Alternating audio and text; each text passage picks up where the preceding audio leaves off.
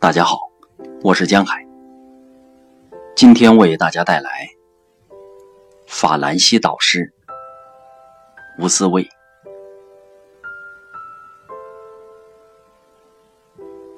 图文的大学是压抑沉闷的，以他一贯的成绩，他一心想考取南京大学或者复旦大学。然而事与愿违，他考上的却是兰州大学。考场发挥失利，使得他与众议的学校失之交臂，也使他和同桌的他从此天各一方。在这里，他只有通过专注的学习，排遣内心的失意和长久的落寞。人生的际遇无比神奇，不知道是偶然中的必然，还是必然中的偶然。有一种力量，总在冥冥中改变着命运的轨迹，给人生抹上迥然不同的色彩。二零零九年毕业季，一位蓝眼睛的法兰西老者来到兰大，正在申请国外研究生入学资格的蒲文，成为法国雷恩第一大学化学系的硕士研究生，而这位年近七十的老先生，正是他未来的导师。法兰西科学院终身院士，曾经的雷恩第一大学校长，法兰西科学院化学部主任，一位法国学界响当当的大人物。每一位导师都喜欢勤奋好学而又聪明的学生，恰好蒲文就是这样的好学生。他还有一种年轻人难有的恬静、从容和天生愉快的气质。入学之初，他还有一位小老板负责直接指导他，轻易见不到那位闭眼鹤发的大人物。只有在实验的关键环节或者集中的重点研讨时，他才有机会接触到他。不过慧眼识珠，导师不到半年就留意到了这位勤奋而又聪慧的小伙子。他说。大家看蒲文，他刚来的时候只能站在别人后边跟着看，现在他很快就能独立操作了，而且还能同时开展多个实验。导师开始直接指导蒲文，接触的机会渐渐多了。第一年的暑假很快就到了，是回国和父母、女友相会，还是留下来勤工俭学？普文犹豫不决。在法国，寒暑假期间是没有学校的补贴的，普文必须想办法去挣钱度过假期。听说可以去摘西红柿或者葡萄，每月可以有三千欧元的收入。钢琴是普文的特长，他还可以去选择去做小孩子的家庭钢琴教师。普文决定请导师帮忙推荐。导师想了一下，问：“你需要多少钱呢？不如你就跟着我，帮我做一些工作吧。”蒲文幸运地和导师度过了一段朝夕相处的时间。正是这一个假期的相处，蒲文和导师的关系渐渐超越了师生之谊，亦师亦友。这个暑假的一天。恰是导师七十大寿的日子，导师带上蒲文到了他在英吉利海峡岸边的家里。那是一所坐看浪涌云飞的海景别墅。在这里，蒲文和导师的兄弟姐妹们一起欢度了他的七十大寿。也是在这里，他们的关注点从学术延展到了生活，他们有了更多讨论的范围。蒲文也会帮导师做一些私人的工作，比如帮他整理整理照片，收拾收拾庭院，而导师也不时的会给他一些钱，如同父亲对于一位听话的儿子的奖赏。在那一个假期里，导师每天早上七点雷打不动的阅读一个小时的学术材料，然后八点叫醒蒲文起床早餐。假期快结束了，他们又要回到雷恩校园。看着蒲文留恋的样子，导师半真半假的说：“等你在法国有了女朋友，我就把别墅的钥匙给你。”在导师的悉心指导下，蒲文的学术研究很快有了新的发现。通过一千多次的实验总结和分析，他准备将论文投送全国化学界最顶尖的学术杂志——英国皇家化学会创刊的一本杂志去发表。导师作为第三作者帮他投稿，在这样的学术杂志发表论文非常困难，即便研究成果质量可靠可观，通常从收稿到发表都需要半年以上的时间。论文涉及两个关键数据的实验产率在百分之八十以上，需要重复实验验证。普文准备等验证后再投稿，那需要更长的时间。导师以他丰富的经验指导他，即便这个实验重复验证了，杂志社还会对此出问题，从而需要重复验证。因此，可以先投稿，以尽快进入审查程序。同时继续开展实验。导师将稿件投出，反复嘱咐蒲文做好那两个数据的重复验证，然后外出参加学术活动了。蒲文留在学校进行重复验证，然而不知道为什么，这两个数据实验却再也做不到百分之八十的产率，始终只能达到百分之三十多。导师回到学校，马上问蒲文数据做得怎么样了。一听蒲文说始终做不到开始的产率，导师从未有过的焦虑和严厉。蒲文，你这是在用我的名誉开玩笑。只好对论文观点和内容重新进行修正。等待是一种煎熬。一天。一位师兄收到了同一份杂志的稿件退回通知。普文当天夜里做了一个梦，梦见自己的论文也被退回了。他沮丧地对师兄说：“我的恐怕也不行了。”“是啊，我的都被驳回了，你的水平也不比我高多少啊。”师兄说。没过多久。导师电话告诉他，收到杂志社的邮件了，要他来一下。普文七上八下的到了导师办公室，希望从导师的脸上看出点什么。导师若无其事的样子，叫他到电脑前一块儿看邮件。论文通过了，全球顶尖的化学学术杂志通知作者将刊出这一篇论文。导师放下假装着的若无其事，开怀地笑了。在热烈的祝贺之后，严肃认真地指出了蒲文在学习和研究当中的一些问题，要他更加主动，不能等着别人安排，一切研究都要自己有条不紊地主动推进。蒲文不由得想起了中学时代他的父亲，完全无私地支持他，毫不吝啬地赞美他。同时，极其严格的要求他。普文享受了有生以来最为巨大的成就感和快乐感，他的喜悦不能自已，飞奔出去，沿着雷恩绕城高速跑了大半圈，又去商店买了一罐鹅肝、一瓶香槟，夜不能寐，自己为自己进行了一场欢天喜地的庆贺。也许是源于普文在研究上的勤奋和学术上的成就，也许是源于性情的相投，也许是对于蒲文的父爱投射。导师对蒲文的关爱越发深厚。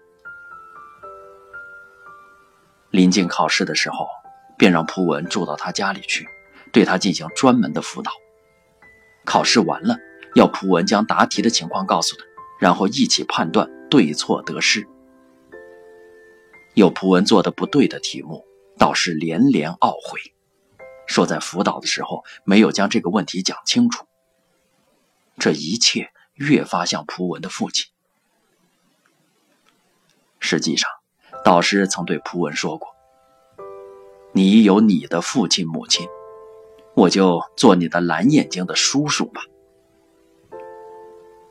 当蒲文随他参加一些活动时，他也会对同事朋友们半开玩笑的介绍：“这是我中国的侄子。”导师的确以一种超乎师生的感情，在帮助蒲文的学术发展。留学两年后，导师推荐并帮助蒲文联系了继续深造博士学位的导师，一位两次获得诺贝尔奖提名的德国教授，也是一位国际化学界的顶尖学者。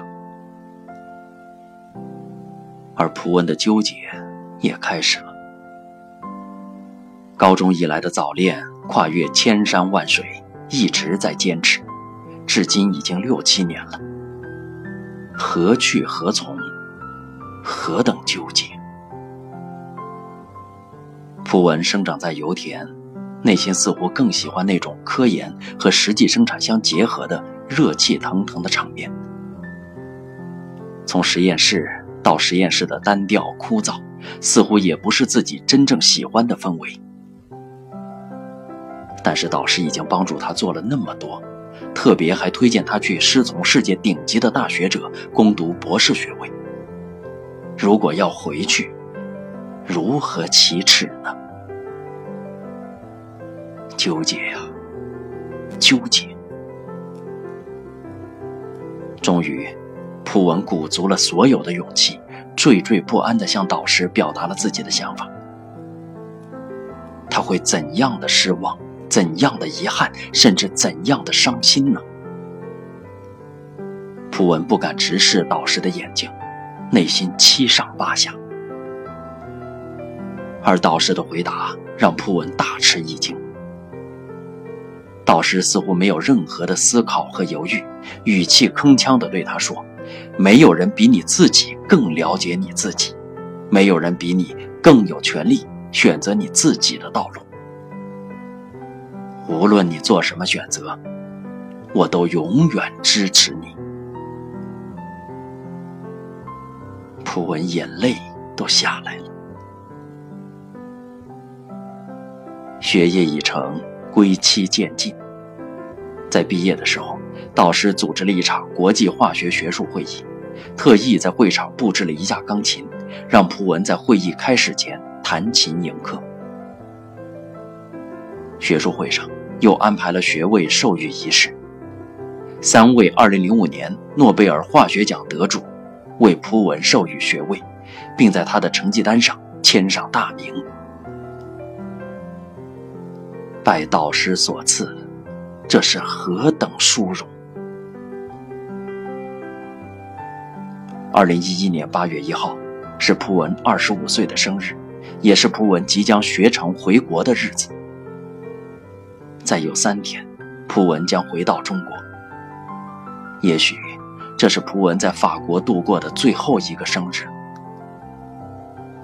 导师邀请了雷恩第一大学的校长以及蒲文的几位同门师兄弟，为蒲文举办了一次生日聚会。导师打开一瓶红酒，给大家一一斟上，举起酒杯，说：“蒲文是一九八六年出生的，所以我今天挑选了一瓶一九八六年的红酒。”邀请大家一起来祝贺蒲文的生日。师兄弟们纷纷祝贺蒲文，并表示要在三天后一块儿去送行。道士说：“这三天蒲文就是你们的，但是三天后蒲文由我一个人去送。”七十一岁的法兰西导师将普文送上雷恩到巴黎的高铁，列车就要开了，他们挥手告别。当列车启动的一刹那，普文隔着列车的玻璃窗，清楚地看到了导师眼角的泪水。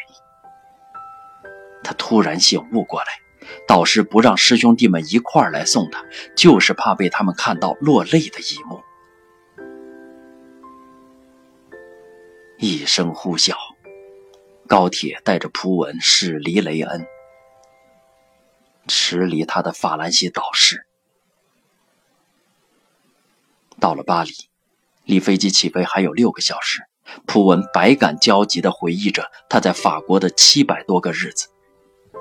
他在雷恩朝朝暮暮，他的导师所给予他的悉心指导、无私帮助及其背后的深情厚谊。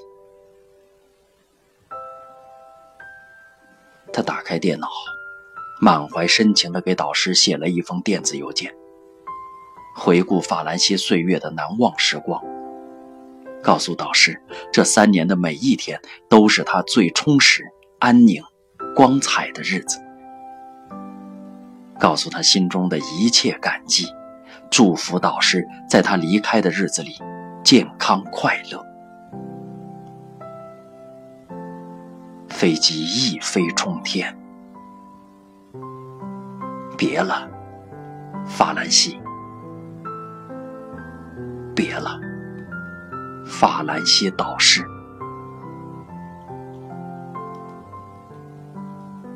苦练修得正果，青梅竹马终成眷属。普文终于要结婚了，这是普文抛开法兰西锦绣前程的重要原因。婚礼在即，母亲提醒他：“你的老师对你那么好，你要不要邀请他来参加你的婚礼呢？”普文犹豫了。因为他的师姐在巴黎结婚的时候也曾邀请过导师，但是导师没有参加。山海相隔，导师愿不愿意来，会不会让导师为难呢？他心里并没有把握。导师对自己那么关心，还是应当让他知道的。普文以一种禀报的心态向导师发出了邀请。法兰西导师专程来了，按照法兰西的礼仪，他带来了名贵的香槟，还按照中国的礼仪送给新郎新娘一个大大的红包。闭眼鹤发的法兰西导师在婚礼上做了庆贺讲话，不过他不让蒲文自己翻译，让新娘翻译，这是为了防止蒲文向大家自吹自擂。导师说：“觥筹交错之中，大家并不知道，中国多了一个好丈夫，一个好儿子，而法兰西少了一个好学者，法兰西导师少了一个好学生。”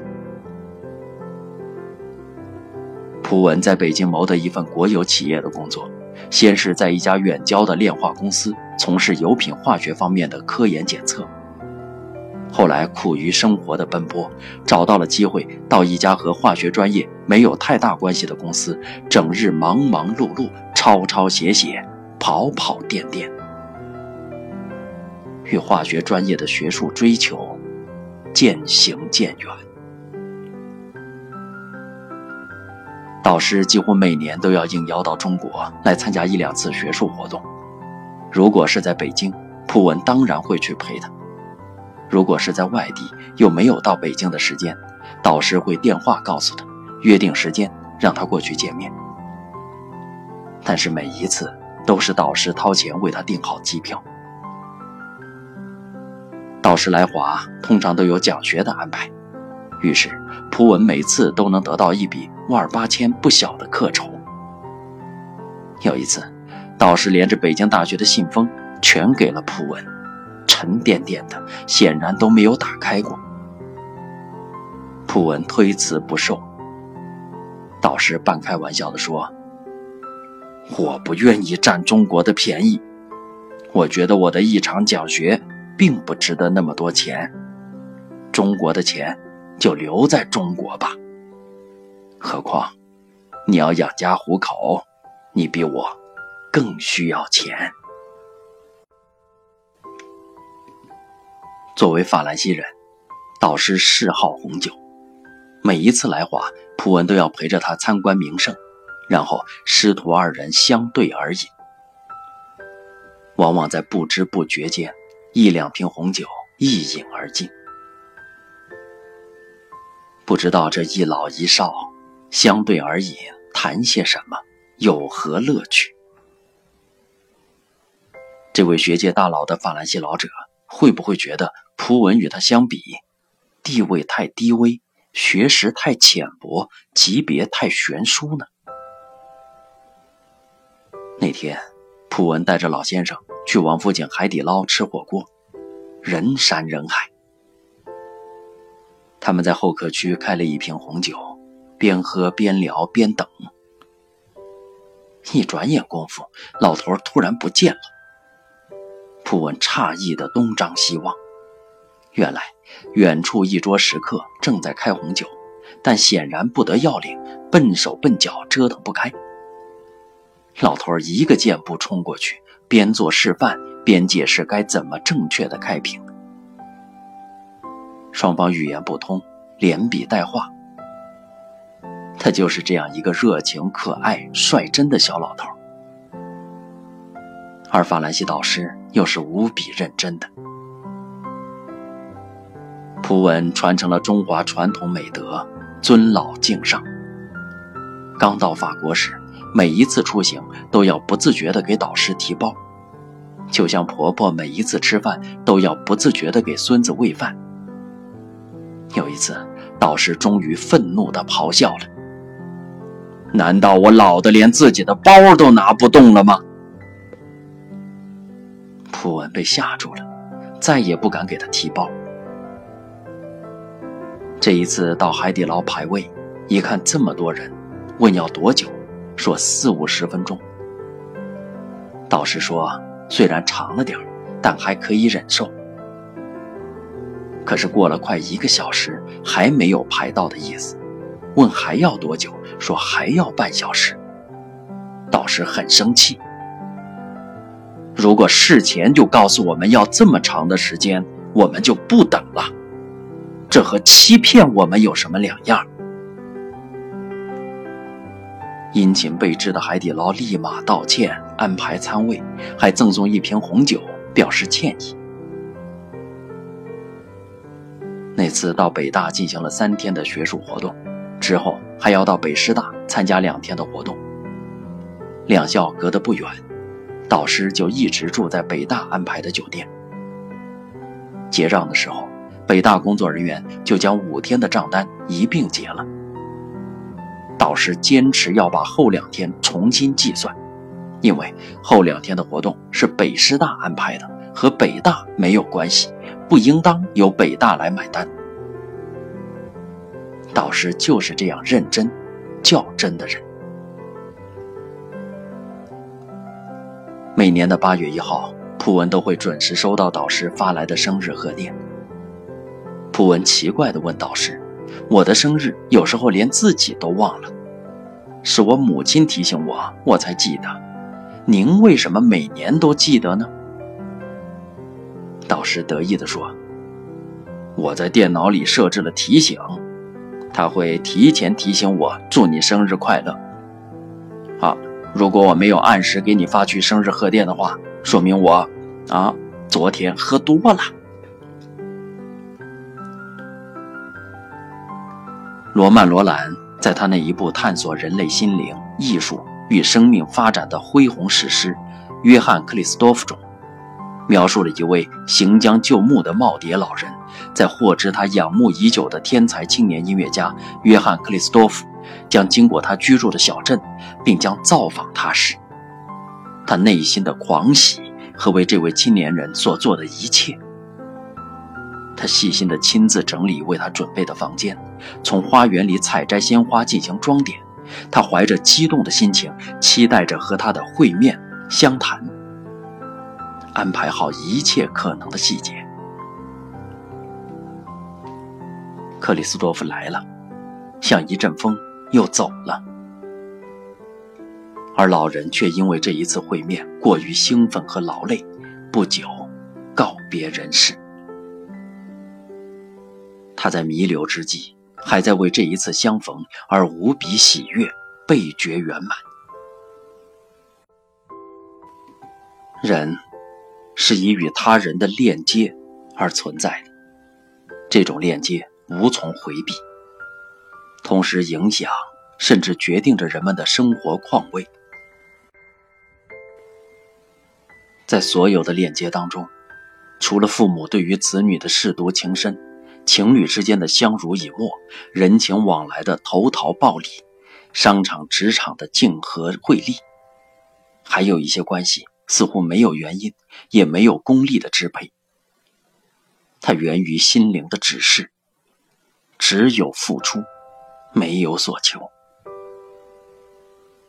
无论是性情的相投、志趣的相吸，还是灵魂的感召，这种关系反映人类最宝贵的品质、最高贵的秉性。而对于一个一个的个体，他生命的亮度。热度与高度，恰在于此。他是否多大程度、多大范围上毫无所求的为他人做了什么？